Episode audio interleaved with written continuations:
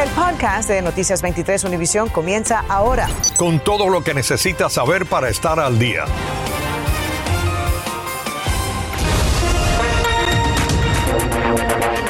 ¿Qué tal? ¿Cómo están? Les saludamos a Ambrosio Hernández. Buenas tardes. ¿Qué tal? Les, les, saluda también Sandra Peebles. Y comenzamos ahora con una noticia en desarrollo.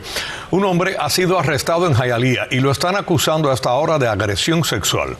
Según el reporte policial, el hombre habría entrado a un salón de masajes y obligó a una empleada a tener relaciones sexuales. Javier Díaz está en vivo con más de esta noticia.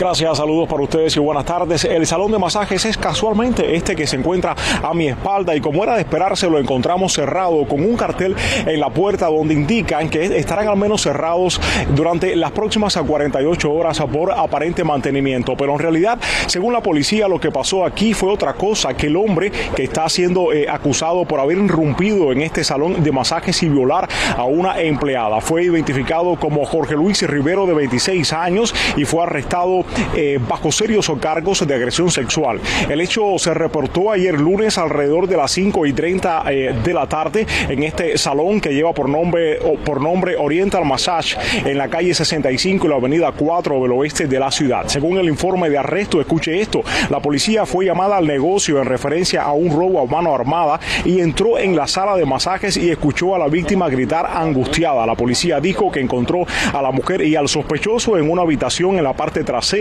que está separada por una puerta de madera con llave. Los oficiales vieron a Rivero y a la víctima acostados en una cama. Según el informe eh, de arresto, la víctima le dijo a los oficiales que exactamente había sido eh, violada y además golpeada. Ella alcanzó eh, para aprovechar a través de su teléfono y mandarle un mensaje de texto a su hermana, quien fue precisamente quien llamó a la policía. Esa es la información en vivo a esta hora desde Jayalía. Soy Javier Díaz, Noticias 23, Univisión. Gracias, Javier.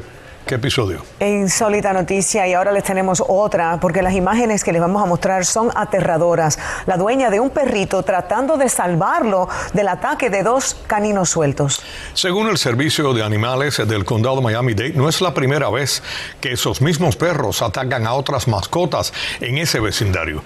Jenny Padura conversó con la mujer quien dice que vive aterrorizada. ¿Qué tal? Buenas tardes. Efectivamente, yo conversé con ella. Nos cuenta que vive a solo casas, de donde se encuentran estos dos perros que en estos momentos están siendo investigados por el Servicio de Animales del Condado de Miami-Dade. Aquí nos encontramos en su sede. Ella prácticamente nos dijo que vive aterrorizada. Los gritos de terror de Iliana Valdés pidiendo ayuda mientras intentaba proteger a su mascota del ataque de dos perros. Se fajaron con mi perro y, yo me metí, por supuesto, porque yo no iba a dejar que mataran a mi perro. Con gusto lo volvería a hacer. Nos contó que caminaba a su husky cuando dos American Bulldogs, sueltos y sin su dueño, se le acercaron e inmediatamente se le tiraron encima. Vecinos acudieron a ayudar como pudieron. Aquí se ve como una señora agarra por una pata a uno de los perros que la tumba. Yo salí lesionada aquí en la pierna, en los dedos. Mi perro tiene heridas en la pata derecha delantera. Tiene como si fuera un puntazo en el ojo. Lo más preocupante para Ileana es que ese mismo día, una hora antes, los mismos perros agredieron a los de una señora. Aquí también se escuchan los gritos de desesperación de la mujer. Una de las mascotas falleció. Los dos perros dudaron en atacar, pero lo hicieron. Este entrenador de perros con más de 25 años de experiencia aconseja... La persona dueña del, del perrito atacado debe seguir caminando en dirección contraria, no importa lo que pase, a ver si estos perros dejan de atacar. Pero si nos quedamos estáticos, es un tremendo error.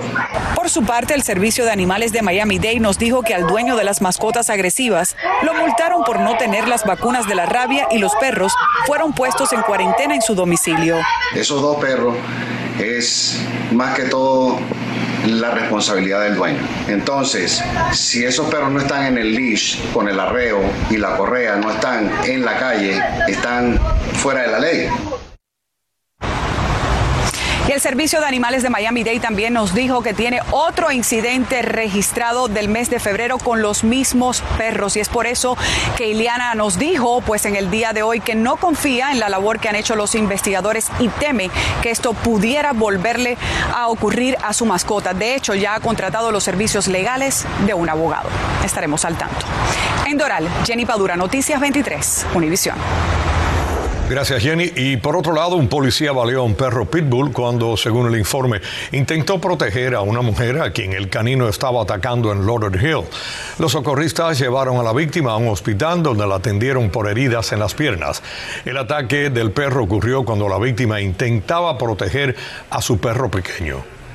Las autoridades arrestaron al oficial José Alcázar del correccional South Bay Facility en Palm Beach tras una operación encubierta. Según el informe, Alcázar le prometió a un agente encubierto trasladar a un recluso por 10 mil dólares y recibió dinero para dos tarjetas SIM y también dinero para casi 8 gramos de cocaína, además de un pago inicial de 1.200 dólares. Alcázar también le habría pedido al agente encubierto que cometiera un asesinato en los últimos meses ha aumentado dramáticamente la cifra de cubanos que han salido de la isla y aún siguen desaparecidos. Mario Vallejo habló con dos padres quienes a ambos lados del estrecho de la Florida están desesperados al no saber qué ha ocurrido con sus hijos. Mario Vallejo se nos une en vivo con sus testimonios. Mario. Gracias, buenas tardes. Nadie sabe hasta ahora sobre el paradero de un grupo de 10 cubanos que salió de la isla hace una semana, pero aún no han llegado a los Estados Unidos. Tres niños forman parte de los balseros cuya familia no ha tenido una señal de vida en los últimos ocho días. Yo te lo prometí y yo, fíjate eso, yo voy a mover cielo y tierra y voy a llegar hasta las últimas consecuencias con tal de ver dónde están metidos esta gente, hermano. Suel Mesa y Eloy Pérez son los padres de Alejandra Mesa de 16 años y Eloy Pérez Jr. de solo 5 añitos.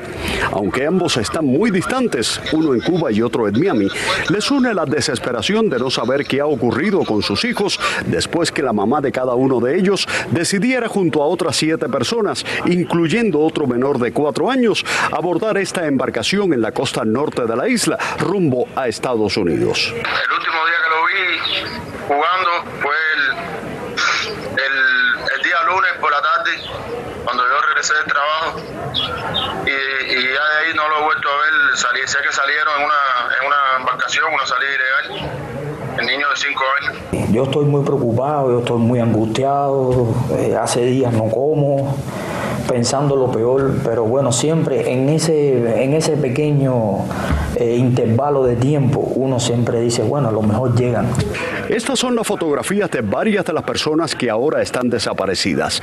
Ninguno de ellos se ha puesto en contacto con los familiares a ambos lados del estrecho de la Florida. Ya yo no sé qué hacer, ya, ya nosotros estamos aquí desesperados todos. ¿eh? Mi mamá, que es mayor de 75 años, yo, mi familia.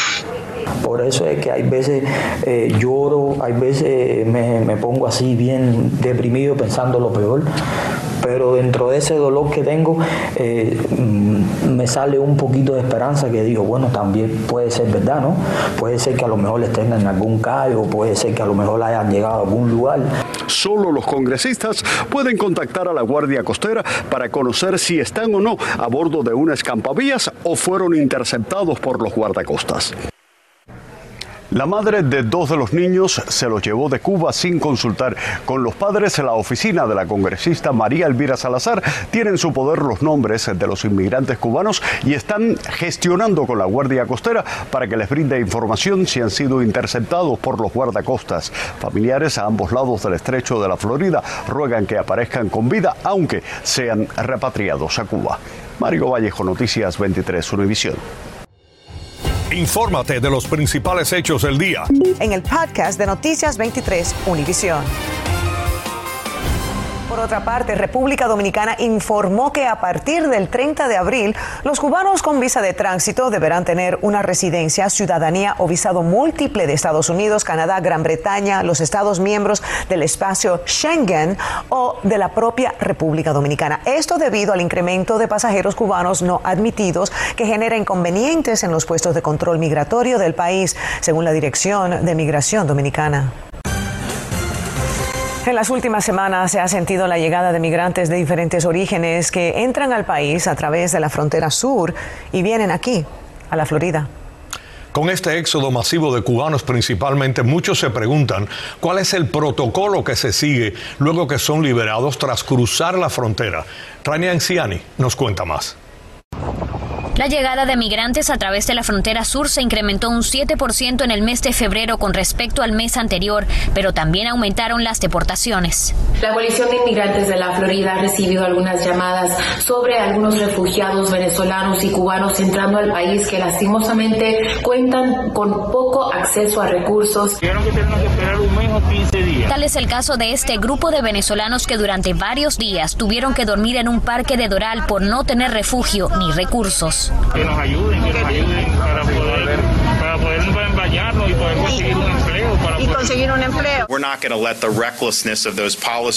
El pasado miércoles, el gobernador Ron DeSantis reaccionó a la posible eliminación del título 42, con el que deportan de inmediato a migrantes con el argumento de salud pública.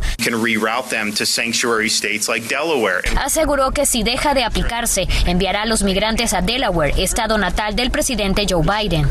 Muchos se preguntan cuál es el criterio que se usa para determinar dónde van los migrantes que son detenidos en la frontera y luego son liberados. Básicamente, esta persona debe ser puesta en un proceso de deportación acelerada, pero el gobierno tiene la potestad de liberarlo para que espere su proceso. Consultamos con un abogado de inmigración cuáles son los pasos que se siguen. Y esta persona llena un formulario donde pone su dirección, donde la persona va a residir. Ahora bien, el gobierno, basado en esa dirección, te va a poner la oficina de ICE más cercana y la corte más cercana. Estamos haciendo todo lo posible para poder ayudar y apoyar a estas comunidades y pues seguiremos abogando por ellos. Noticias 23 también envió una solicitud pidiendo información a control de aduanas y protección fronteriza sobre precisamente los protocolos que se siguen con los migrantes que cruzan la frontera y cómo son enviados a los diferentes estados. Pero al cierre de esta emisión no habíamos recibido respuesta. También nos comunicamos vía telefónica con una de las fundaciones que presta ayuda a estos migrantes que no son elegibles a ninguna otra ayuda y aseguran que están trabajando a toda capacidad. Soy Rainé Anciani, Noticias 23, Univisión. Gracias, Rainé.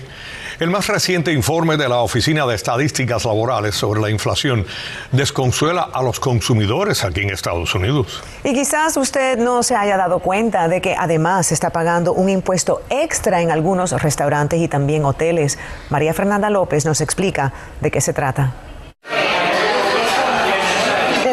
41 años nuestros bolsillos no se veían tan afectados. Julio, este mes estamos llegando ya a cifras récord desde 1981 con una inflación del 8.5% en los Estados Unidos. ¿Qué representa esto? Si usted va al automercado hace dos años, usted con 100 dólares iba a llenar aproximadamente la mitad del, del, del carrito. Si usted iba el año pasado, iba a llenar solamente un cuarto del carrito. Si usted va ahora al automercado con los mismos 100 dólares, va a llenar solamente la parte donde tiene los, donde lleva los niños en el carrito. Y ese es el verdadero índice de inflación. La cadena de suministros afectada por la pandemia, la guerra en Ucrania y los altos precios de la gasolina tiene a las billeteras de todos apretadas. Pero al tiempo, la pandemia hizo reinventar a los negocios y cada vez más son los restaurantes y hoteles en el condado Miami-Dade que están reportando ganancias de más de 400 mil dólares anuales, obligándolos a empezar a cobrar un impuesto que es casi imperceptible, pero que llevamos 23 años pagándolo. A la hora de pagar la cuenta,